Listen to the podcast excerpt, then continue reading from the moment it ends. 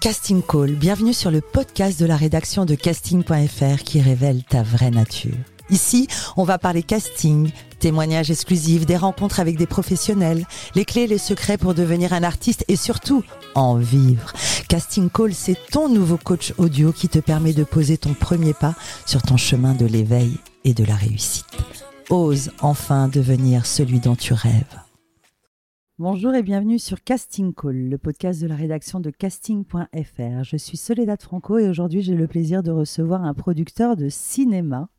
Mais qu'est-ce que c'est qu'un producteur? Quel est son rôle? Encore un métier de l'ombre. En préparant cet épisode, on a fouillé partout. Et rien. Rien sur l'individu que je reçois aujourd'hui, si ce n'est quelques gossips qui parlent de son mariage avec son ex-femme. Mais moi, ce qui m'intéresse, c'est lui intéressant car on imagine qu'en choisissant de devenir producteur, la mise en lumière, c'est pas trop son truc. Je reçois donc un producteur, oui, et fondateur de la société de production Radar Film, qui produit des films qui explosent au compteur avec des millions de spectateurs. The Secret, avec l'accent, la trilogie Belle et Sébastien, ou encore Sur les chemins noirs, dernièrement avec Jean Dujardin. Comment devient-on producteur de cinéma? Quelle est la réalité du métier? Quels sont les enjeux? C'est avec Clément Miseré qu'on en parle aujourd'hui. Bonjour Clément. Bonjour Soledad. Alors, la devise de ce podcast est Ose devenir celui dont tu rêves en 2024. Qu'en est-il pour toi? Est-ce que c'était un rêve? En fait, c'est un, c'est arrivé, euh, je pense, dès l'adolescence. J'avais un papa médecin. Et, effectivement, le fils de médecin se retrouve vite à, partir euh, euh, sur le, on va dire le chemin du, de, la, de, médecine et de suivre son, son, papa adoré. Et pour tout vous dire, euh, je le voyais se lever très tôt le lundi matin, mais très très tôt. Et moi, j'avais 14-15 ans et je me disais, en fait, non, je vais pas pouvoir faire ça. Je vais pas pouvoir faire 10 années d'études. Je vais pas pouvoir me lever à 5 heures du matin pour aller opérer des gens. Et là, à ce moment-là, je me suis posé la question de savoir qu'est-ce que j'aime et qu'est-ce que j'ai envie de faire. Bizarrement, je l'ai fait au moment où, sans doute, mes copains avaient autre chose à faire, eux, de leur côté. Et j'avais une passion qui était le cinéma. Et j'ai eu la chance de rencontrer une femme euh, qui était à l'époque euh, à France 3, enfin FR3, ça, me rajeunit terriblement. Et, euh, effectivement, elle, elle, avait produit euh, Au nom de la rose, elle avait ah. produit euh, des films comme ça, qui étaient des films cultes pour moi en tant que jeune spectateur. Et je me suis dit, je veux faire ça. Donc ça vient depuis ouais, mon Déjà adolescence. Enfant. Ouais, 14, 14 ans, je me dis, c'est ce que je veux faire. Et alors, du coup, quoi? Tu poursuis tes études, tu passes le bac? Bah, tu passes le bac, euh, tu dis tiens, qu'est-ce que je peux faire? Il n'y a pas de. Enfin, à l'époque, encore une fois, il va falloir que je fasse gaffe à tout ce que je dis, parce que ça semble. J'ai l'impression d'avoir 75 ans quand je dis ça. Mais il n'y y avait, y avait pas de formation euh, pour être producteur de cinéma. Donc, j'ai fait une école de commerce. Euh, mais tout en ayant à l'œil, effectivement, de vouloir rentrer dans cet univers en tant que producteur déjà ou tu non, oui, je voulais être comédien parce qu'on Oh non, non non non non non, non, Ouh là là. Ouh là là, moi je suis très très bien loin derrière la caméra en fait. Mais mais en revanche euh, non non, voilà, je voulais être producteur, j'avais euh, je, en fait, il y a un truc très marrant, c'est que j'avais un kiosque à journaux en, bas de chez moi quand j'étais petit et je regardais euh, tous les vendredis le film français. Ah. Ce, et qui et effectivement, je regardais la dernière page qui donnait les chiffres euh, des films qui venaient de sortir le mercredi. Et en fait, je m'amusais à parier sur les prochaines sorties de films. J'avais un truc comme ça. Et donc, c'est resté. Et à l'époque, donc, pas de formation Pas de formation. Euh, tu fais tout au stage. Tu fais tout à la débrouille. Euh, alors, attends, attends, attends. attends. tu poursuis tes études, tu passes le bac, tu entames des études de commerce Je fais des études de commerce. Je fais une école de commerce qui, était, qui s'appelle l'ISG, qui à l'époque était un peu l'école de commerce des, glandeurs, on va dire. Et, qui apparemment est beaucoup mieux maintenant, pour ceux qui, sont à l'ISG. Euh, et à l'issue de, cette école, je me dis, bah, il faut que je recommence euh, avec from scratch. Donc là, tu essayes de trouver des copains qui connaissent quelqu'un qui peut te faire avoir un stage.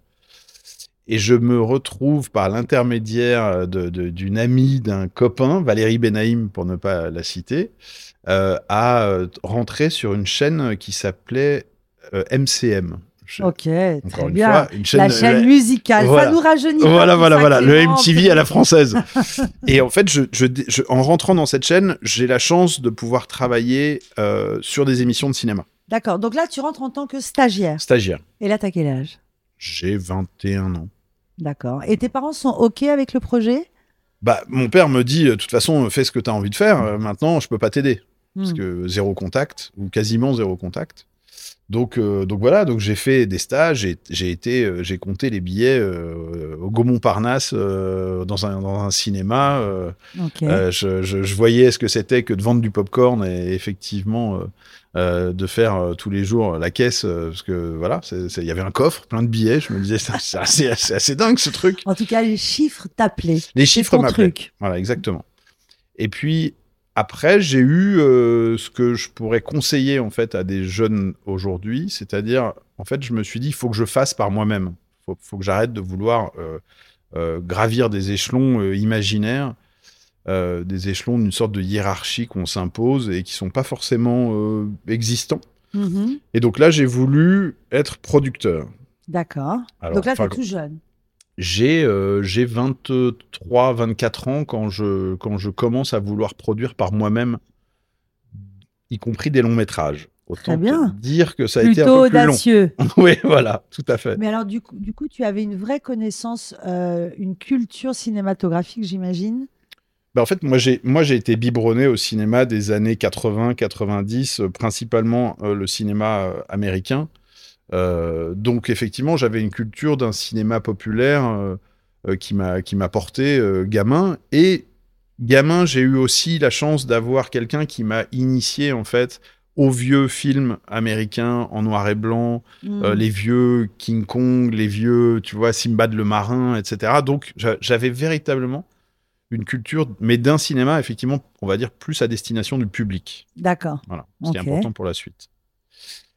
Donc là, Euh, et là, Tu effectivement, te dis, je me lance tout seul. Alors, je suis pas tous. En fait, je rencontre un gars. En fait, je me, je, je, Les moi, j'étais, je- ouais. C'est-à-dire que je crois à ça. Je crois qu'il faut pas avoir peur. Il faut aller rencontrer les gens qu'on aime. Il faut leur dire qu'on les aime. Alors, bon, si demain matin tu vas taper sur l'épaule de Jacques Audiard pour lui dire que tu l'aimes, il va peut-être pas tout de suite s'associer avec toi. Mais en revanche, le Jacques Audiard d'il y a 25 ans ou 30 ans, euh, c'est peut-être assez intéressant de le faire. Et moi, et moi, j'ai fait ça. Je suis allé taper sur l'épaule d'un gars dont j'avais vu les courts métrages, qui s'appelle Stéphane Ribojade et qui avait fait des courts-métrages que je trouvais dingues. Et moi, j'étais un grand fan de Luc Besson.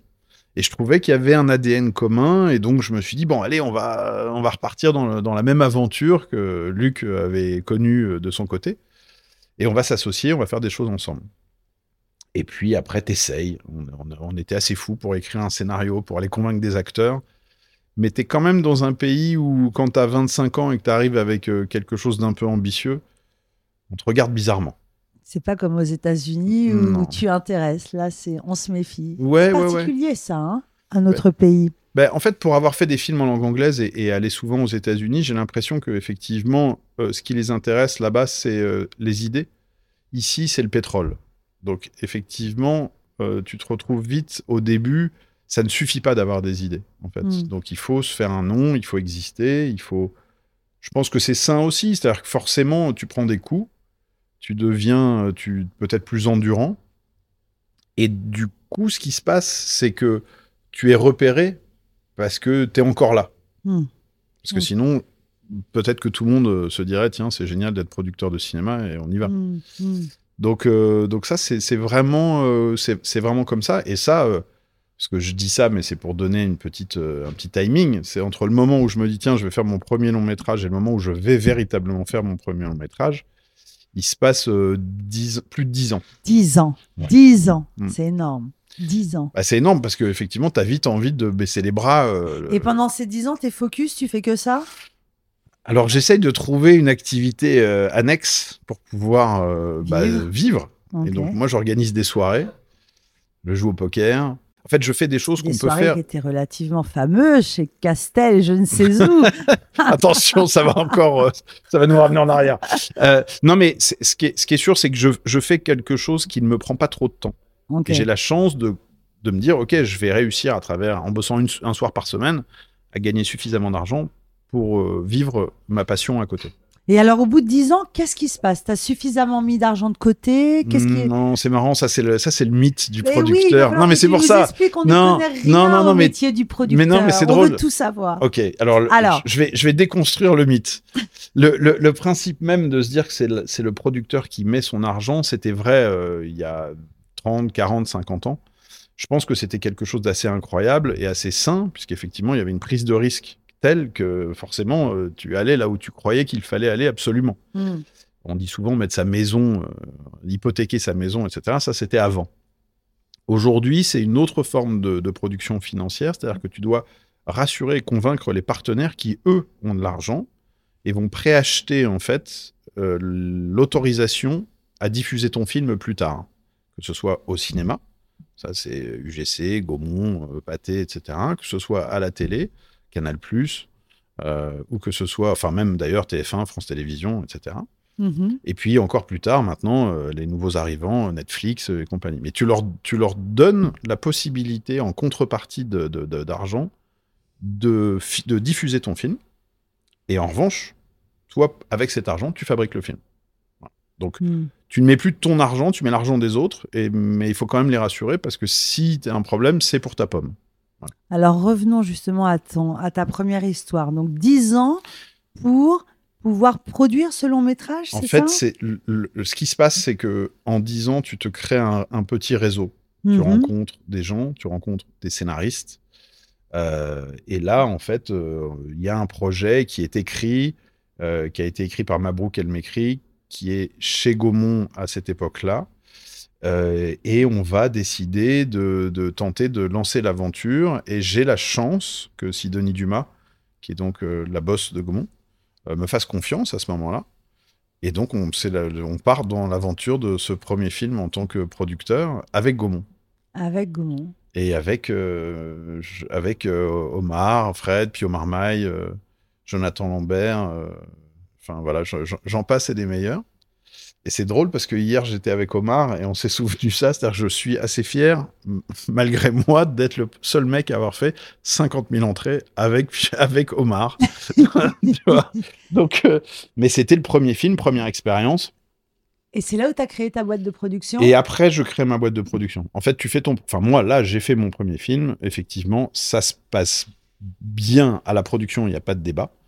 La sortie du film est un petit peu plus compliquée, mais euh, Gaumont euh, a été extraordinaire. Sidonie euh, Dumas continuait de nous faire confiance.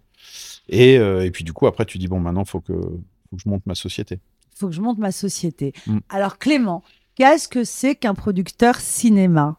Quel est son rôle? Parce que nous, dans notre, dans notre imagination, on se dit, bon, le producteur, c'est lui qui a l'argent et c'est lui qui décide de tout, c'est lui qui gère le casting, pas qui gère le casting, mais qui donne son aval. Raconte-nous tout. Tu choisis le directeur de casting, tu choisis le scénariste, l'idée, le truc. Quoi? Qu'est-ce que c'est qu'un producteur? Alors, je pense, je pense qu'on on est, on est pas mal, euh, on est assez nombreux en fait euh, à faire de la production. Donc, on a sans doute peut-être des méthodes de fonctionnement différentes.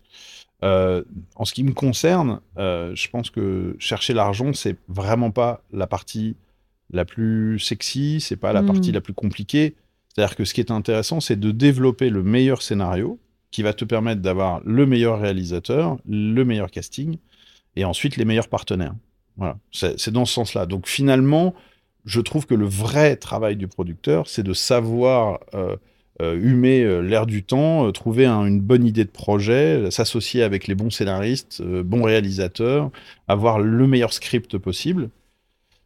C'est très compliqué d'écrire un bon scénario. hein. C'est très compliqué. Alors justement, par où ça commence? Quel est le sens? Parce qu'on connaît plein de jeunes, nous, qui cherchent un producteur, qui ont une idée de scénario. Mhm. Euh, Est-ce que les gens t'envoient un scénario et tu décides si tu te lances dans la production? Ou c'est toi qui as eu une idée et qui cherche le réalisateur, le scénariste? Dans quel sens ça fonctionne? Alors, euh, grâce à toi, je vais avoir une boîte mail qui va sauter. mais non, non, mais moi, je, moi, je suis, j'aime, bien euh, en fait euh, réfléchir, essayer de trouver un projet qui me plaît, m'impliquer euh, dans le processus de développement. Donc oui, ça peut venir de l'extérieur.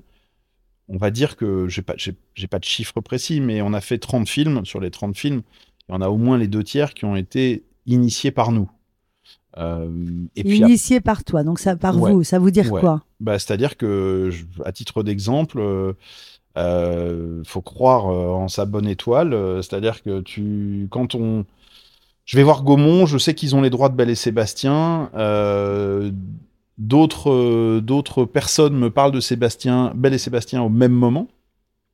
Je vais dans une foire à la brocante, je tombe sur une cassette VHS de Belle et Sébastien.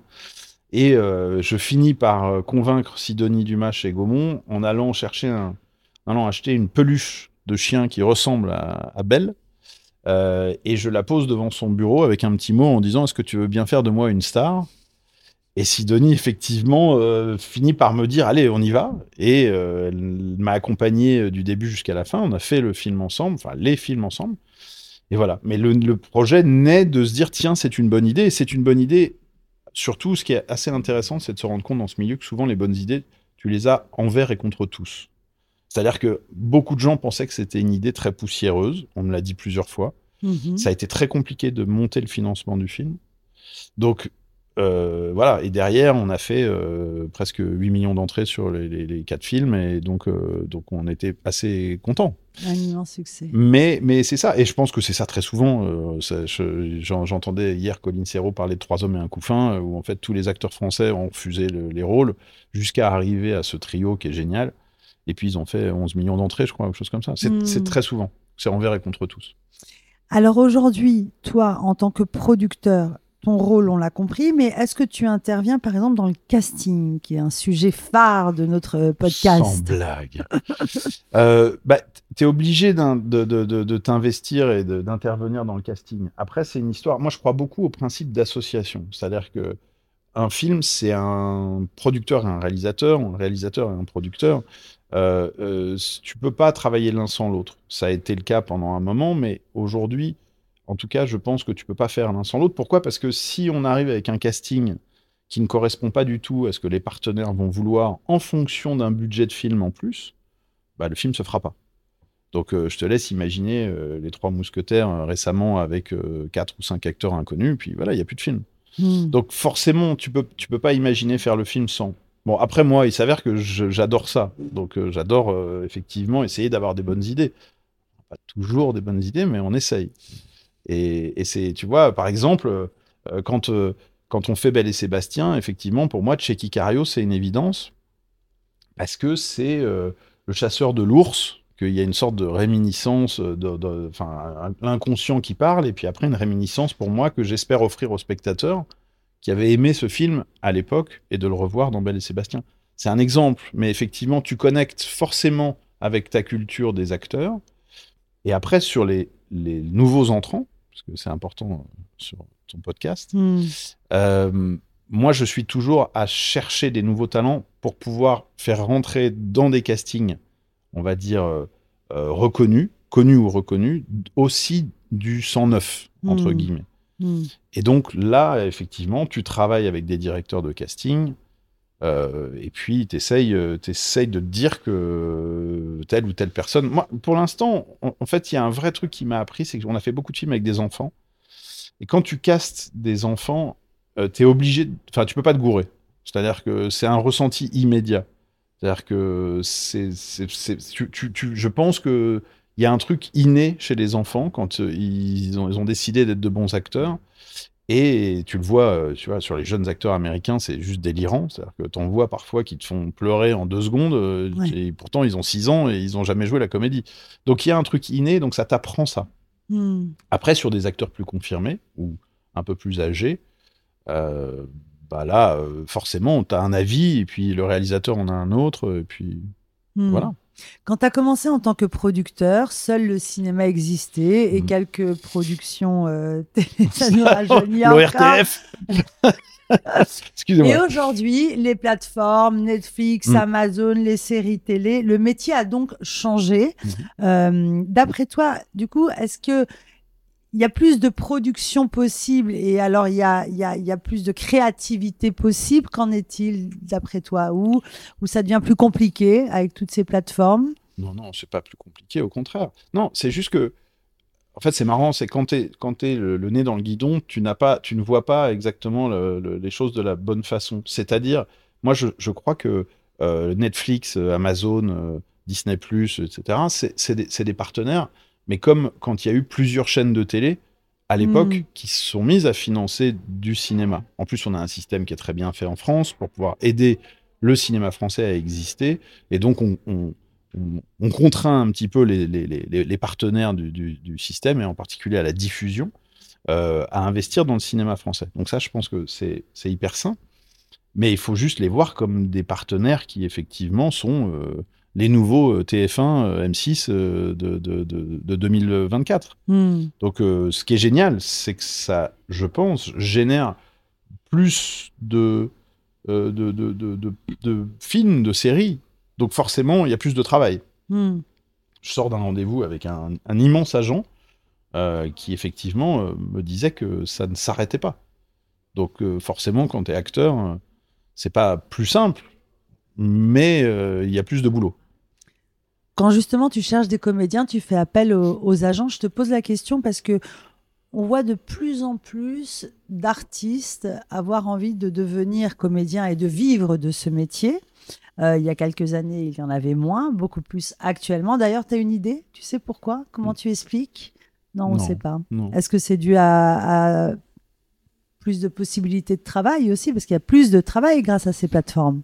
Je pense que c'est aussi parce que c'est peut-être plus transverse, c'est-à-dire que tu peux être euh, chanteur, on va dire tiens, pourquoi tu ferais pas de la comédie? Je pense qu'il y a une ouverture d'esprit qui se met en place et où il n'y a plus forcément besoin de d'être euh, sorti de la comédie française pour faire euh, un film ou autre, même si N'en déplaise à certains comédiens qui disent que justement ces comédiens leur piquent le travail, etc. oui, bah, ça c'est normal. L'ancienne génération, Il y a peut-être. toujours. il y a toujours. Alors justement, toi, quand tu cherches des comédiens, euh, est-ce que toi, tu cherches de comédiens ou c'est toujours des directeurs de casting? Non, non, non. Moi, je cherche des comédiens. euh, euh, je, c'est un. Comment dire J'aime travailler avec des directeurs de casting. Après, il y a une spécialité, par exemple, sur les enfants, sur les films, des films avec les enfants. Nous, on travaille une, une directrice de casting qui s'appelle Sylvie Brocheret, qui a fait la plupart de nos films et qui était incroyable parce que c'est elle qui nous a permis de s'aiguiller. Quand tu fais Belle et Sébastien, je crois qu'il y a 3 ou 4 000 enfants qui postulent. Ouais. Donc tu peux pas regarder 4000 essais. euh, Enfin, quand tu es producteur, faut, faut, faut, faut essayer de te concentrer aussi sur deux trois trucs. Mais elle, elle fait ce, ce premier travail. Elle, te permet d'arriver sur un top euh, 20, j'ai envie de te dire, et elle te conseille un peu. Et toi, tu, tu vois ce que tu ressens. C'est sur- les enfants. Euh, sur les, j'ai envie de dire, les jeunes acteurs, actrices qui, qui, qui arrivent, euh, moi aussi, j'ai besoin d'aide. Parce que je regarde, mais je regarde sans, sans doute pas assez de choses. Donc oui, là encore, les directeurs de casting m'aident. Après, quand il s'agit de te dire, tiens, je fais, euh, alors je vais reprendre l'exemple des Trois Mousquetaires que j'ai pas produit, mais euh, forcément, là, tu vas un peu plus sur les sites des agences de comédiens et tu dis, bon, alors, euh, qui je verrais bien en D'Artagnan, qui je verrais bien en. Porthos et Aramis. Donc euh, là, tu as peut-être moins besoin à ce moment-là d'un directeur de casting. On a toujours le fantasme que le producteur de cinéma est celui qui a le dernier mot. C'est vrai ou c'est pas vrai? J'adorerais te dire oui, mais il s'est avéré que ça n'a pas toujours été vrai. Ah, ah. Euh, non, non, mais je, je- encore une fois, moi, c'est un, c'est- c'est un travail d'équipe. Donc, euh, j'aime bien, euh, j'aime bien qu'on qu'on ait le dernier mot ensemble. Donc, voilà, sur le, sur le cast, moi, je trouve que, par exemple, euh, ça a été. euh, on va dire qu'aujourd'hui, j'ai plus, plus tellement le droit, de le dire, mais je trouvais que euh, il y avait peu de, jeunes acteurs et jeunes actrices glam qui pouvaient permettre d'arriver. alors, je, je parle peut-être pas aujourd'hui, mais en tout cas, il y a quelques années, il y avait un principe de réalisme dans le cinéma français qui faisait que euh, on cherchait pas forcément à avoir euh, la Des nouvelle Julia. Roberts. Voilà. Mm. Et je pense que, euh, moi, en tout cas, je me suis toujours un petit peu battu contre ça parce que je trouve ça dommageable. C'est-à-dire que moi, je- je- mon cinéma, le cinéma que j'ai aimé gamin, c'est le cinéma qui me fait rêver. Qui fait rêver. Donc c'est vrai que j'étais plus euh, à, à vouloir voir la nouvelle Julia Roberts ou le nouveau Paul Newman, j'ai envie de dire, que forcément des, des acteurs, euh, actrices euh, très proches de la réalité, qui étaient peut-être moins fantasmatiques. Bon, aujourd'hui, il faut faire gaffe à ces mots, hein, Mm. euh, mais, mais, mais euh, non, non, mais ça, à tout ça, moment, on peut déclencher un hashtag. Non, voilà, voilà, voilà. Surtout Non, mais alors, on est euh, producteur cinéma. euh, Voilà, il faut faire très attention. Non, non, mais mais mais ça, euh, voilà, ça c'est ça c'est quelque chose qui, je trouve, euh, manquait un petit peu. Je pense que ça ça a évolué, ça évolue dans le bon sens. Mhm. Parce que voilà, on a besoin et il y a des films qui se feraient pas. euh, tu vois, je, je suis pas sûr que. Enfin, moi, j'ai, on a, on a tourné avec François Civil dans un film qui a eu une carrière très particulière parce que ça s'appelait Made in France. C'était un film de Nicolas Boukrieff sur les attaques terroristes euh, qui a pas pu sortir parce qu'on devait sortir le 13 novembre 2015. Euh, le, euh, pardon, le incroyable. 18 novembre 2015 et euh, bon, 13 novembre 2015, on sait ce qui se passe. On avait François Civil et, et Nassim Lies dans le casting. Bon, bah, force est de constater que neuf ans plus tard, et François Civil et Nassim euh, sont des acteurs hyper bankable, des acteurs euh, sexy, des acteurs. Voilà, donc l'un n'empêche pas l'autre, mais c'était c'était génial de les voir déjà il y a neuf ans évoluer. Quoi. Hmm. Tu suis le film de sa genèse à la sortie et même encore après. Est-ce que tu te rends sur les tournages? C'est alors moi je suis le film du début jusqu'à la fin et effectivement encore après comme tu dis. Euh, sur les tournages c'est la partie où je où je me sens pas forcément le plus à l'aise. Euh, c'est un peu le cahier des doléances hein, quand tu arrives en Mhm. tant que producteur euh, sur, sur, sur un tournage. Ou alors tu vas un peu en touriste et donc même les gens se demandent ce que tu fais là. Enfin en tout cas moi c'est ce que je ressens. Et j'aime bien donner cette, cette liberté d'action au réalisateur à ce moment-là. C'est-à-dire, Mhm. c'est dire c'est son moment. Donc euh, c'est super de venir échanger, de venir euh, dîner un soir, de, de, de discuter avec tout le monde. Euh, J'adore en plus moi les équipes, je suis fasciné par ça. Je suis pas forcément très patient. Je trouve Mhm. qu'ils ont, un- ils ont une patience d'ange. Je sais pas comment ils font, moi, pendant 10, 12 heures. Le réalisateur, par exemple, moi, je, je- tu vois, j'adorerais réaliser un film, je n'aurais jamais la patience. Hmm. Voilà. Ton métier, c'est un éternel recommencement. Hmm. Ça recommence, ça recommence, c'est des enjeux, c'est beaucoup de stress, on imagine aussi. Euh, c'est un éternel, un, éternel recommencement. C'est ce qui fait que c'est pas un métier. Pour moi, c'est une passion. En fait, c'est génial. Ça se, c'est jamais la même chose. Voilà. C'est- tu- il peut tout se passer. Je, je parlais de Made in France. euh, euh, Enfin, j'ai des, des, des exemples comme ça. J'en ai à l'appel. Euh, tu vas dans des endroits dans le monde où tu t'aurais jamais mis les pieds. euh, tu découvres plein de choses. Tu rencontres des gens. Donc ça, c'est fabuleux. Euh, voilà. Après, je, c'était quoi, pardon C'est l'éternel recommencement. Oui, oui. Tu produis aussi des films aussi bien français qu'anglais. Ouais. Euh, pourquoi? Ça, c'est le rêve de gosse, en fait. C'est parce que. Alors, si, c'est le rêve de gosse, et c'est un truc, c'est que moi, j'ai voulu faire du cinéma de genre, c'est-à-dire du cinéma d'épouvante, en gros, au démarrage. Euh, c'est vrai que le cinéma de genre euh, aux États-Unis avait sans doute, il y avait une appétence plus forte. Et puis, euh, parce qu'en France, euh, c'était plus compliqué. Donc, euh, du coup, je suis parti euh, faire des films au Canada en langue anglaise. Et je dis pas que j'ai fait que des très bons films au début dans, dans cette typologie de film, mais c'était plus simple. Alors justement, quelles sont les différences et pourquoi c'est plus simple? Bah, encore une fois, c'est c'est plus simple parce que ce qui compte, c'est l'idée. C'est pas qui tu es.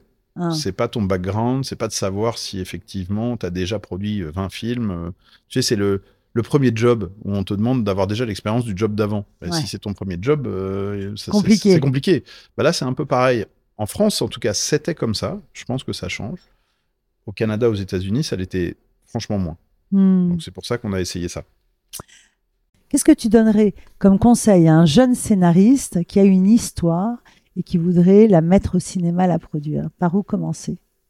Bah, de toute façon, euh, la, meilleure façon, c'est c'est de- c'est d'essayer d'écrire euh, son histoire en 3, 4, 5, 10 pages d'abord, avant de commencer à imaginer écrire un scénario. Et puis de sonder euh, les quelques personnes autour de lui qu'il est censé connaître, qui sont des amis, des acteurs, un tonton qui a réalisé un court métrage en 1973. En fait, je, je- je pense que la meilleure façon de savoir si tu as une bonne idée, c'est de la soumettre aux autres. Mhm. Donc, euh, je commence par ça, parce que en revanche, ce qui est terrible dans ce métier, c'est quand tu écris des scénarios, que tu as passé six mois sur un script, et puis tu finis par caler une étagère avec, parce que personne s'y intéressera. Alors, en revanche, c'est un truc qui est compliqué, c'est qu'à ce moment-là, il faut être capable d'accepter la critique. C'est-à-dire qu'il faut être capable d'accepter qu'on te dise que ce que tu fais n'est pas bien. Mais c'est comme ça que tu vas évoluer. Tu vois bien que moi, je, moi, je sais que, et j'ai toujours considéré que d'être honnête me servirait et sert aux autres surtout. Hmm. Donc, euh, quand je lis un truc qui est pas bien, bah, je préfère le dire. Alors, tu prends, tu, tu prends des formes, mais je préfère le dire. Je sais que parfois, je me suis fait remonter les bretelles parce que j'ai été honnête. Hmm. donc voilà, donc je, je pense qu'il faut accepter la critique et soumettre.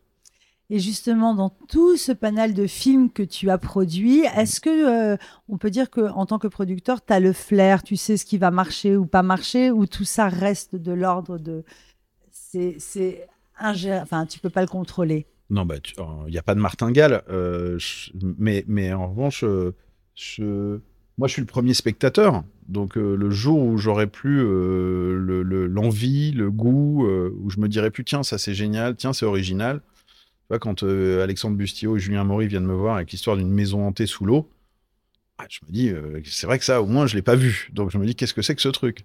Donc, donc, euh, donc, c'est en ça que, voilà, je suis premier spectateur. Après, je pense qu'à un moment donné, tu finis par te dire, merde, là, je me suis gouré, là, je me suis gouré. Puis quand tu te gourres trop, il ben, faut, faut, faut changer de métier, en fait. Il semblerait qu'il existe des formations maintenant pour devenir producteur. Un faux ou un tox? Est-ce que ça ça prend vraiment Un Fox. Un Fox. Est-ce que ça s'apprend? Euh, Je pense que tu peux apprendre euh, euh, comment, quels sont les, mécanismes financiers pour, effectivement monter ton film. tu peux apprendre les différentes étapes, on peut te le donner. effectivement, avoir du pif, je suis pas sûr que ça s'apprenne. Hmm, c'est ça. C'est d'ailleurs ce qui fait la force, je pense, de ce métier assez génial, c'est que euh, bah, tout le monde peut être producteur le jour où tu as une bonne idée, en fait. Et c'est là où tu peux, tu peux espérer. Moi, je le dis souvent à des jeunes talents, je leur dis il faut écrire pour vous.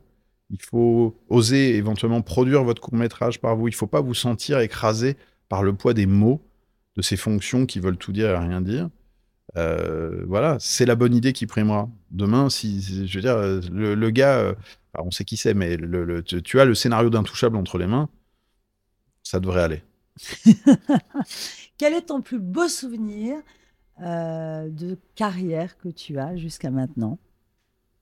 C'est dur ça, parce que c'est un peu comme, tu vois, avec tes enfants, avec qui, quel est celui avec lequel tu t'amuses le plus? Non mais, la plus belle rencontre? non mais j'ai un souvenir qui me vient, en fait, j'aime bien le principe de, ce, qui, ce, qui, arrive directement en tête.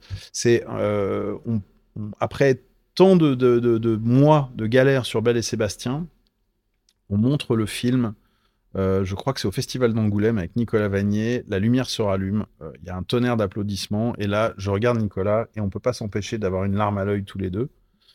Euh, dans ce moment-là, tu dis Ok, c'est génial ce métier. Donc, et alors, le pire souvenir? Bah, le pire souvenir, c'est quand il se passe des choses dramatiques, c'est quand il y a un accident sur un tournage, c'est quand c'est effectivement ça, c'est ça, c'est ce qu'il y a de pire, parce que tu, reviens à la vie quotidienne, et ça arrive, parce que c'est compliqué de faire des films, donc il peut se passer des choses très graves. Et puis si tu te détaches de ça, après, l'autre chose, c'est c'est la soirée chiffre euh, catastrophique. Le, le, mmh. quand tu as, as, cru en un, en un, projet pendant 1, 2, 3, 4 ans, et puis que, en fait, finalement, personne vient voir le film, mmh. j'ai envie de te dire, tu, tu, quand tu rentres chez toi, tu, tu, pars pas très heureux. Hmm. Après, le lendemain, tu dis, OK, comment je ne recommencerai pas ça? Mais le soir même, c'est dur. Quelle actrice te fait rêver ici en France? Et là, c'est reparti pour un hashtag.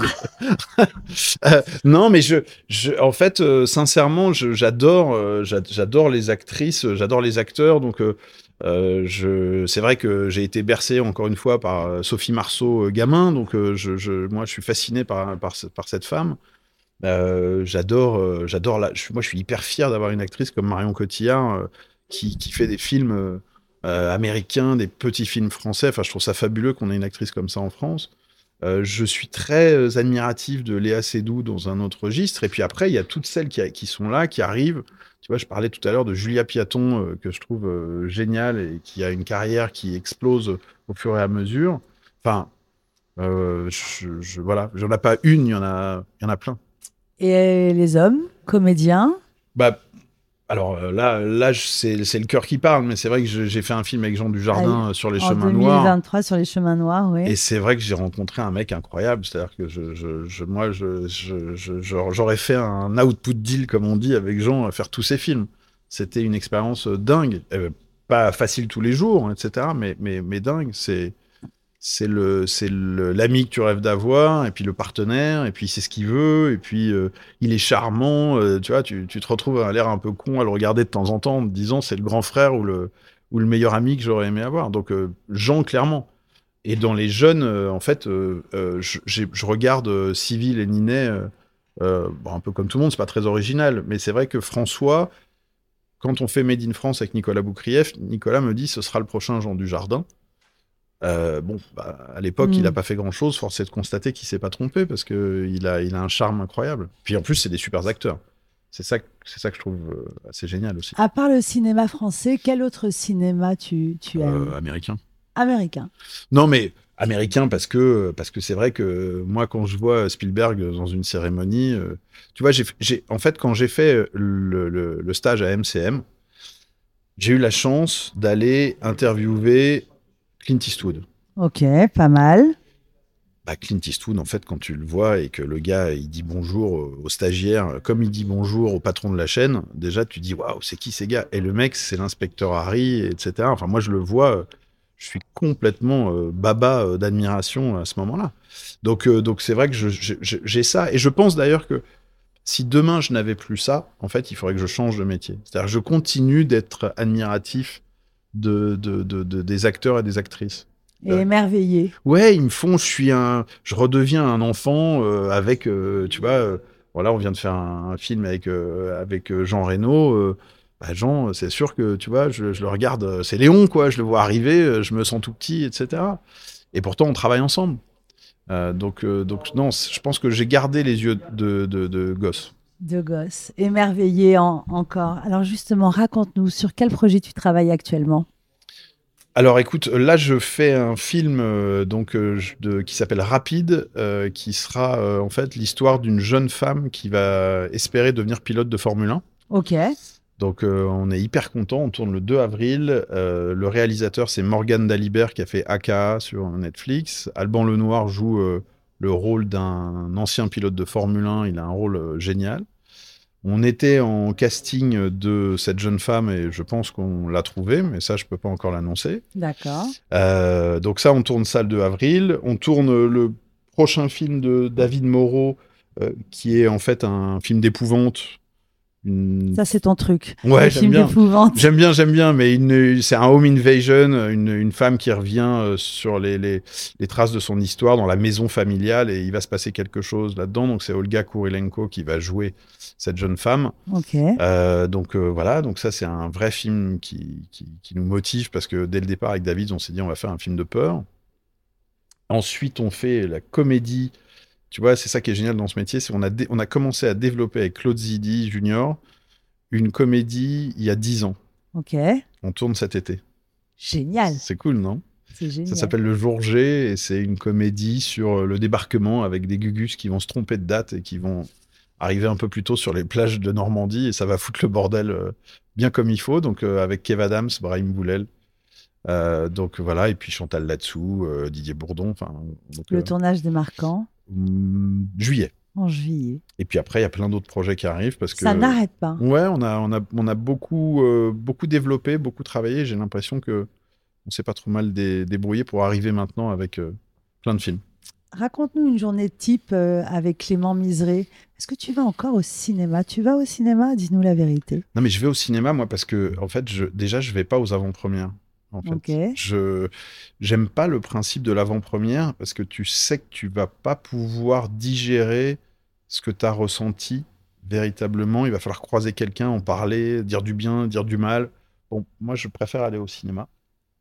Tu vois, récemment, je suis allé. C'est bien un métier de l'ombre, hein. les producteurs, ils se cachent, ils sont mmh, derrière. Ouais, je sais pas, je sais pas si tout le monde fait comme ça, mais je, là, je suis allé voir euh, la sortie. Il y avait ce film Vermine euh, qui, est vraiment un, premier film assez dingue. Euh, bah, moi, j'ai emmené euh, Simon, qui travaille avec moi au développement dans, chez Radar Film, et on est parti au cinéma le mercredi à 14h pour aller découvrir le film en salle. Et je pense d'ailleurs que quand tu le découvres en salle, tu découvres une, as une autre expérience que quand tu le découvres dans une avant-première, ou pire, quand tu le découvres avec un lien chez toi devant ta télé. Hmm. Tu vois, moi par exemple, je me souviens d'un truc, c'est donc mon ex-femme présentait une, une émission de télé, c'est à vous. Et on avait vu, parce qu'elle recevait les invités, on avait vu un lien de qu'est-ce qu'on a fait au bon Dieu. Ouais. On était un petit peu, euh, tu vois, euh, perplexe, entre guillemets, parce qu'on l'a vu seul euh, devant un écran, sans, pas dans une salle. Et je suis allé le revoir en salle et je me suis éclaté. Donc, ce que je veux dire, c'est que forcément, ton expérience n'est pas la même, mais je vais au cinéma. Tu vas au cinéma. Ouais, c'est important d'aller au cinéma. Mais on- tu vis cinéma? C'est ton quotidien? Euh, ouais. Ouais, ouais. Tous les jours? Bah non, mais c'est une passion. J'ai la chance d'avoir. Alors, j'ai la chance parce que, comme je te le disais tout à l'heure, c'est-à-dire qu'effectivement, à 14 ans, je me suis dit, qu'est-ce que je vais faire? Et j'étais pas certain.